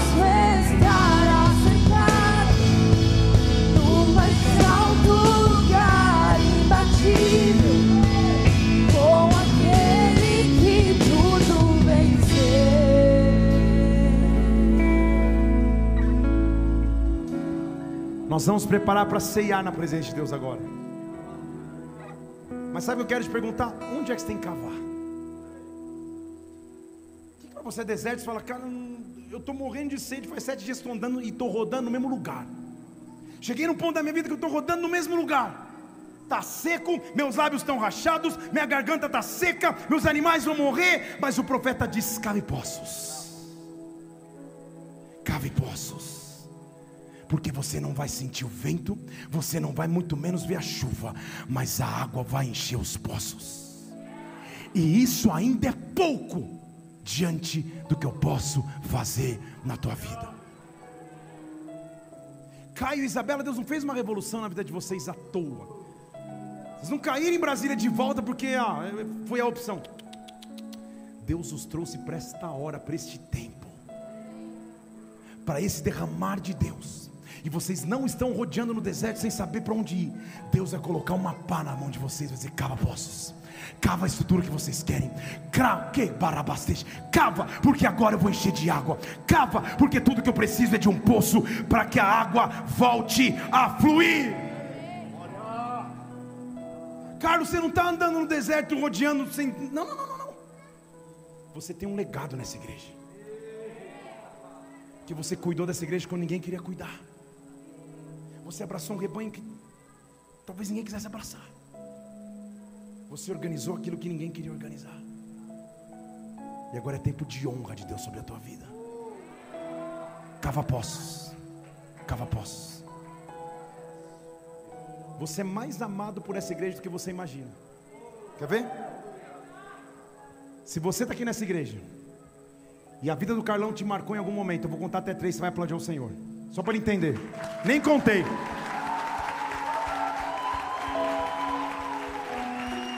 Nem contei até três. Vocês estão aqui? Você não caiu aqui por acaso. Você não faz parte dessa região, dessa igreja, dessa cidade ou da cidade que Deus trouxe por acaso. Deus está colocando uma pá nas tuas mãos. E está dizendo: cava. Cava mesmo cansado. Cava mesmo com sede. Cava mesmo com o sol quase rachando a tua cabeça. Cava. Porque não é de cima. Não é de onde se espera. É do improvável que vem. É do improvável que vem. Eu posso olhar para cada pessoa que eu vejo aqui e falo, cara, como Deus está começando a unir histórias. Estão aqui? Uma igreja, quando eu cheguei, falei, cara, quem que é Atalaia? Alguém falou, mas que, o que é Atalaia?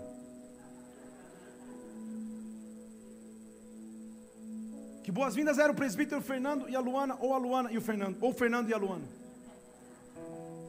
Estão aqui. Deus está formando um exército.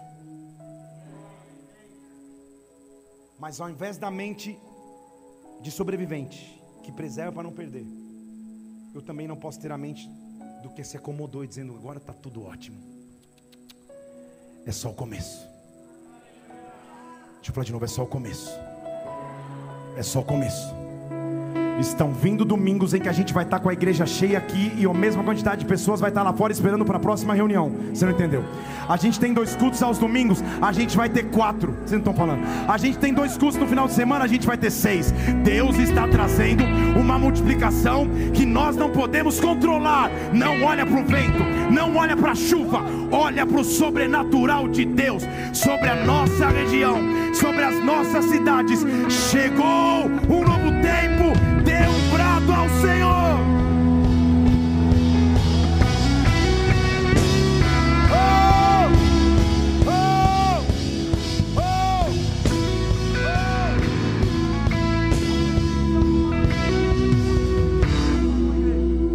Oh! Deus, mas nós estamos no meio de uma pandemia. Dia eu estou em casa orando e, e a pandemia, a gente fazendo culto da casa de casa, porque nem internet boa a gente conseguia ter aqui, porque não tinha provedor para essa área. Eu estou na sala de casa fazendo o, o, o, o culto Deus me fala, gramado. Eu falei, Senhor, você vai me dar uma viagem para gramado? Ele falou, seja espiritual, na, na frente da tua igreja tem um gramado. Não precisa ficar distante socialmente? Então faz um culto todo mundo dentro do carro. E a gente vê um momento histórico de ter aqui 500, 400 carros. E a gente cantando da calçada. E a galera no carro. Pá, pá, pá, pá. Foi tão legal que agora a gente não precisa da saudade de fazer. Eu acho que eu vou fazer até uma noite de adoração, de drive culto adoração. Estão comigo aqui? Sabe por quê? A perseguição não parou a igreja. O Coliseu não parou a igreja. A pandemia não parou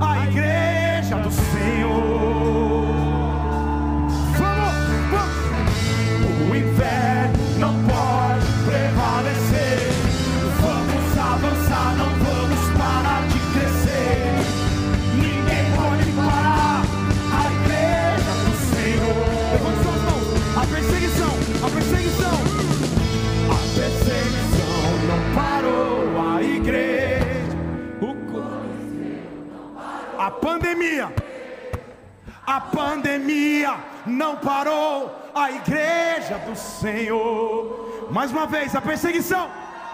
A perseguição não parou a igreja. A pandemia. A pandemia. Um, dois, vai! O inferno não pode prevalecer. Vamos!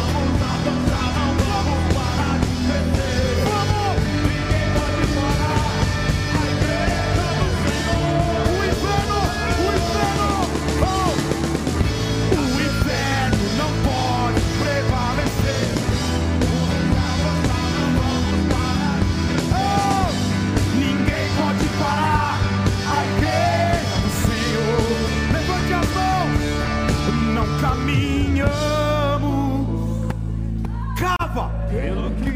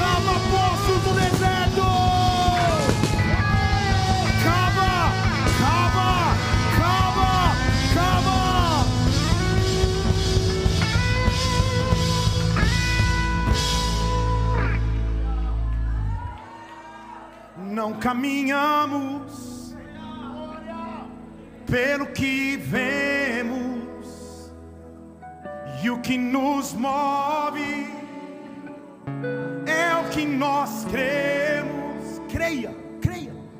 Ação santa. Somos a igreja. Cava, vivemos por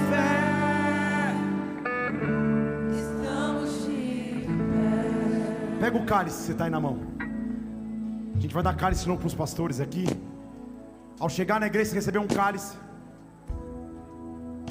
Se você achou que era um suquinho de boas-vindas e bebeu, pega outro.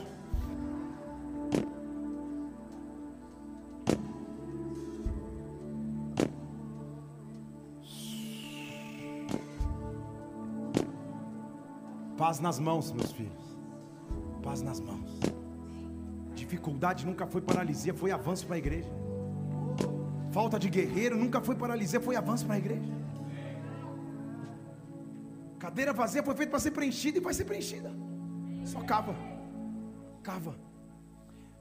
Lá no galpão tomei uma decisão.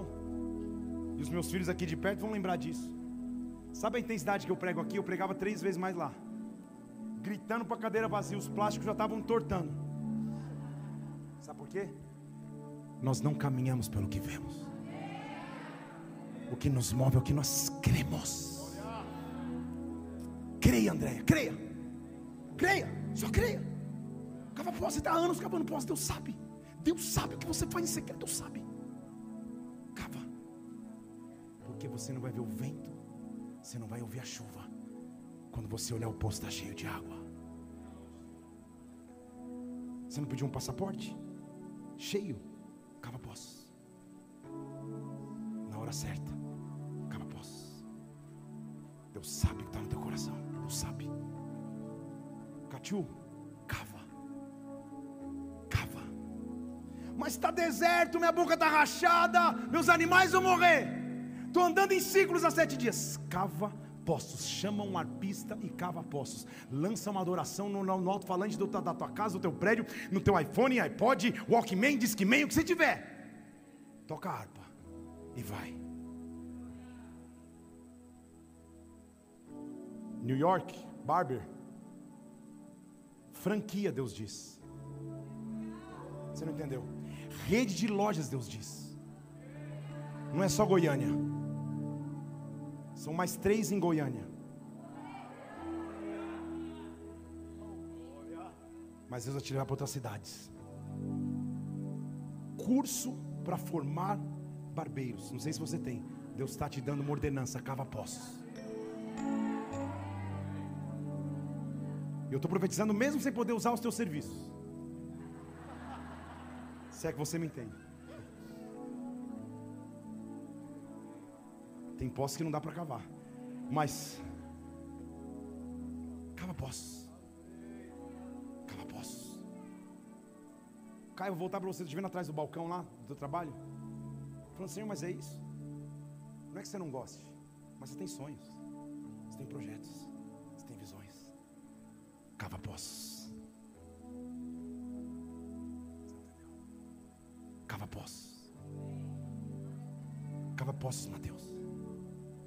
Você é um jovem com sonhos, com visões. Deus te chamou como um cavador de poços.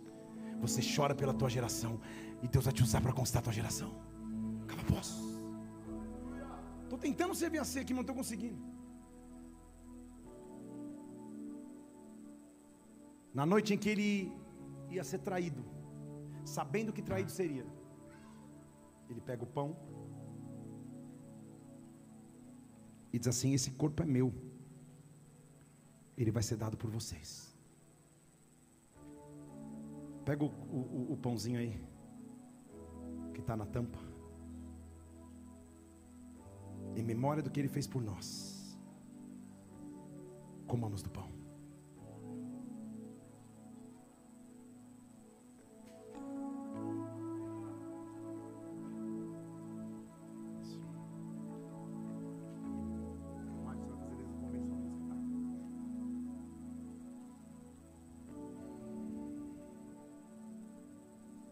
Leandro, cava poços. Cava. Cava. Cava poços.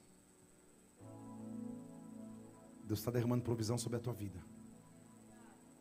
Deus está te fazendo ver os sonhos e projetos que você tem no teu coração. Você não está rodando no deserto sem direção. Cava poços. Estou tentando continuar. Tem um rapaz de verde aqui, barbudo, forte. Não é o incrível Hulk, é um irmão que estou vendo aqui com óculos de sol aqui, ó.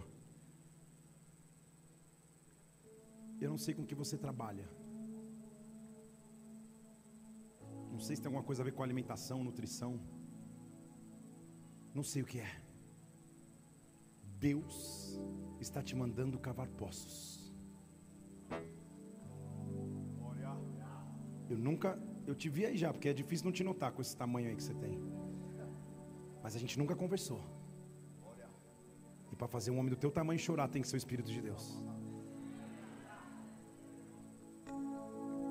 Mas eu estou vendo como se estivesse aqui uma senhorinha mais velha orando por você. Não sei se foi tua avó ou tua mãe que plantou uma semente do homem de Deus que você é hoje. E Deus te trouxe nessa casa não para que você seja só um ouvinte, participante como você tem sido.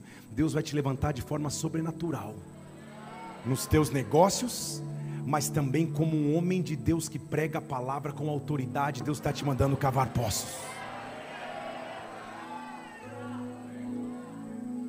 Na noite em que ele ia ser traído, ele sabia que ia ser traído. Porque liderança, irmãos, é saber que a gente vai ser traído. Saber que a gente vai ser abandonado. Você acha que, que, que foi tudo floricultura? Esses cinco anos aqui? Você não tem noção quando eu fui difamado, acusado? Quantas groselhas falaram? Quantas pessoas que me abraçavam, chamavam de pai na frente pelas costas, faziam coisas que você fala, cara, o que está acontecendo? com as pessoas que desconectaram por, por, por, por, entender que era um novo tempo, e amém. Mas nada pode parar a igreja do Senhor. As perseguições não definem quem vocês são, elas formam quem vocês são. Ele sabia que ia ser traído, e ele não exclui Judas da ceia. Ele fala: Pode tomar ceia, vem cá, toma ceia, mas toma antes, e depois faz o que você tem que fazer. Porque o líder que não está preparado para se decepcionar, com vidas, não está pronto para liderar. As decepções vão existir, mas nada pode avançar, parar o avanço da igreja do Senhor. Você de terno, terninho assim, ó, com máscara aqui, você é um adorador. Eu não te conheço, mas você é um adorador. Sim ou não? Eu sei. Por que eu sei? Porque eu sei. Porque Deus sabe. E quando te disseram que nunca mais aconteceria, era uma mentira. Deus só está te mandando cavar poços, porque as águas vão encher novamente. Estou tentando continuar. Ele pega o cálice e fala: Esse cálice é o cálice da nova aliança no meu sangue. Todas as vezes que vocês beberem, o façam em memória de mim. Eu já vi uns três que ameaçaram, eu continuei falando, falou, pastor, decide, então vamos. então vamos. Em memória do que ele fez por nós. Bebamos. Começar a música. Pode começar a música. Aviva Centro-Oeste! Aviva! Se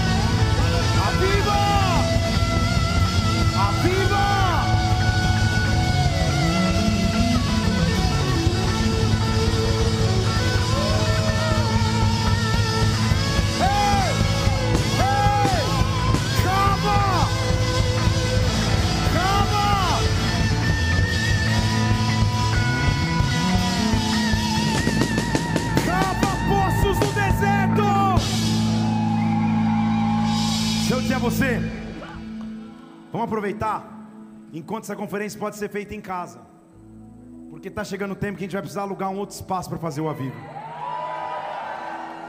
Deixa eu falar de novo. Está chegando um tempo que a gente vai precisar alugar outro espaço para fazer o avivo. O que nos move é o que nós cremos. Isaac, você está entendendo por que, que você veio? Está entendendo, né? Que Deus te mandou cavar poços? Está entendendo? Porque Ele fechou as portas dos Estados Unidos, de qualquer lugar que você quisesse. Mirou América, acertou Brasília. Deus, Deus, Deus, Deus, Deus. Vivi, você acha que Deus não sabe quanto vocês estão cavando há seis anos? Você e o chileno? Em secreto? Sem muito reconhecimento?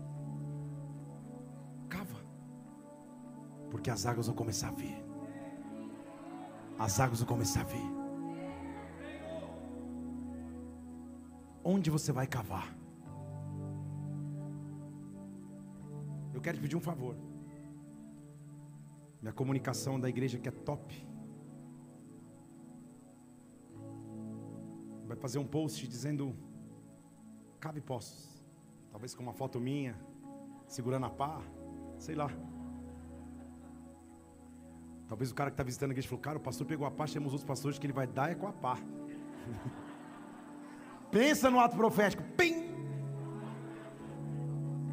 Cara, eu imaginei essa cena sempre em Lejá, olha aí, ó. Os cavadores de poços. Onde você vai chegar e vai falar, cara, eu vou cavar na minha cidade agora. Vou cavar na minha vida, vou cavar na minha empresa, vou cavar na minha família, vou cavar. Eu não vou ver a chuva, eu não vou ver o vento, mas o poço vai encher de água. E quando você estiver dando glória a Deus, fala, mas isso ainda é pouco, calma, o Moabita que você ia matar, eu vou cuidar dele para você. Só porque você se preocupou em cavar poços. Cava poços. Nós vamos fazer um post.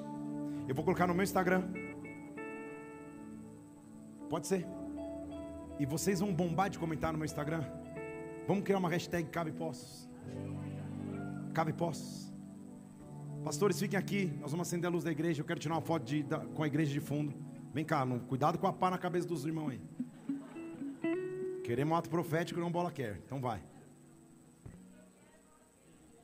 Olha os caras que nunca pegaram uma pá na mão, cavando o poço. Pensa nos agricultores. Os caras estão catando goiaba na, na árvore. É poço, gente. Eu vou contar até três, você levanta bem alto a mão. Essa vai ser a nossa foto oficial do Aviva Centro-Oeste. Com a hashtag Cabe Posso. Você precisa de uma cadeira, Rogério, para pegar a igreja?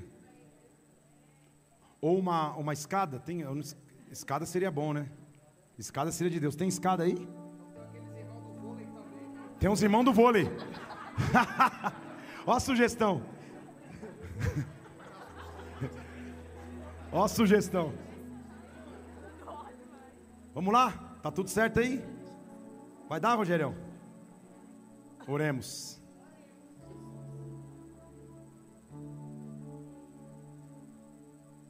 Um.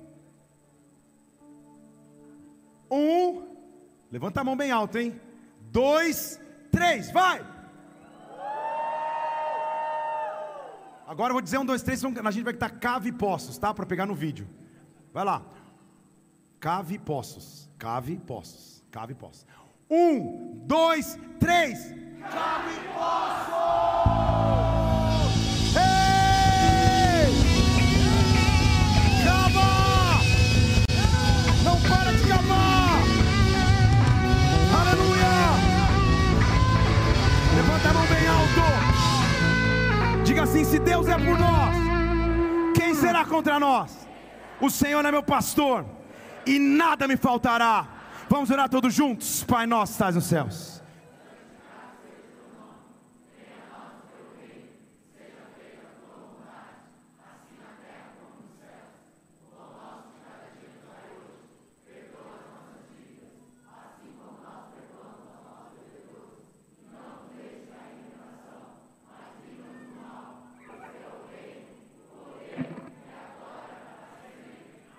Dê um brado ao Senhor aí, adore.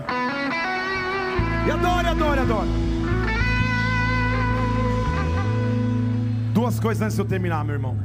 Primeiro, não existe exército de um homem sozinho. Não existe. Engana-se aquele que acha que constrói alguma coisa sozinho.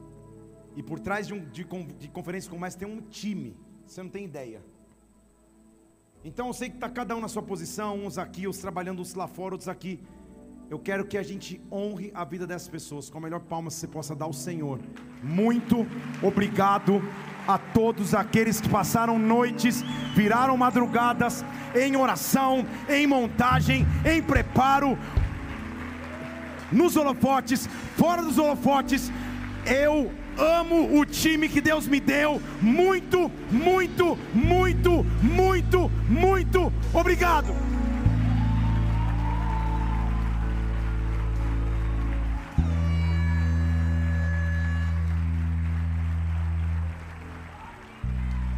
Time de excelência, meu Deus do céu.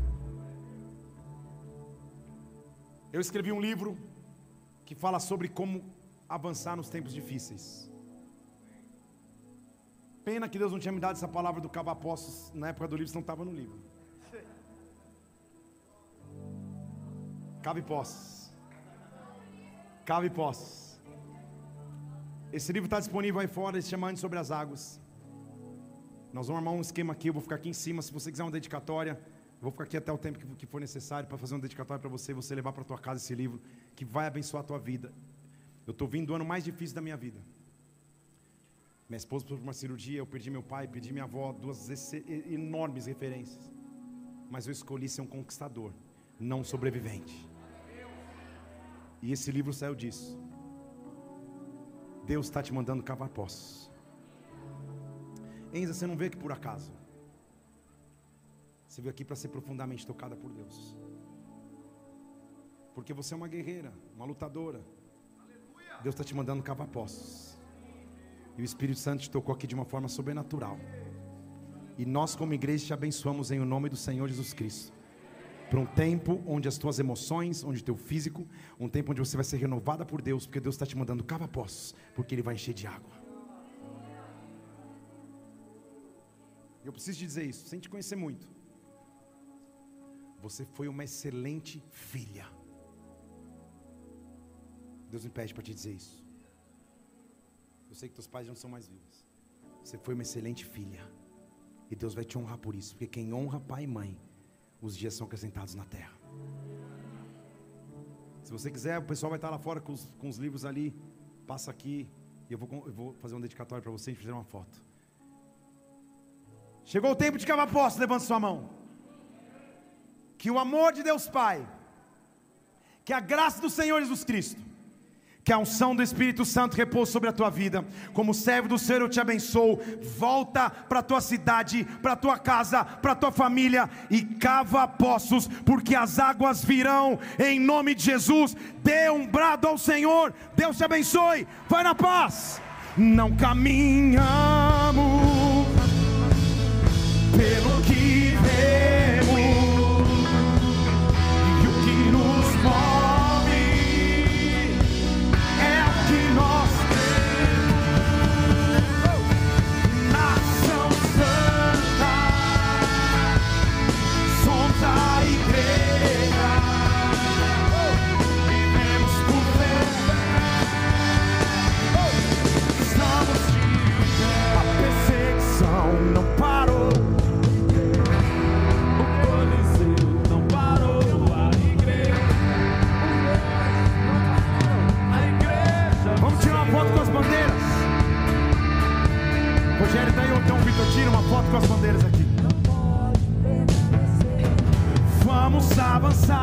vamos para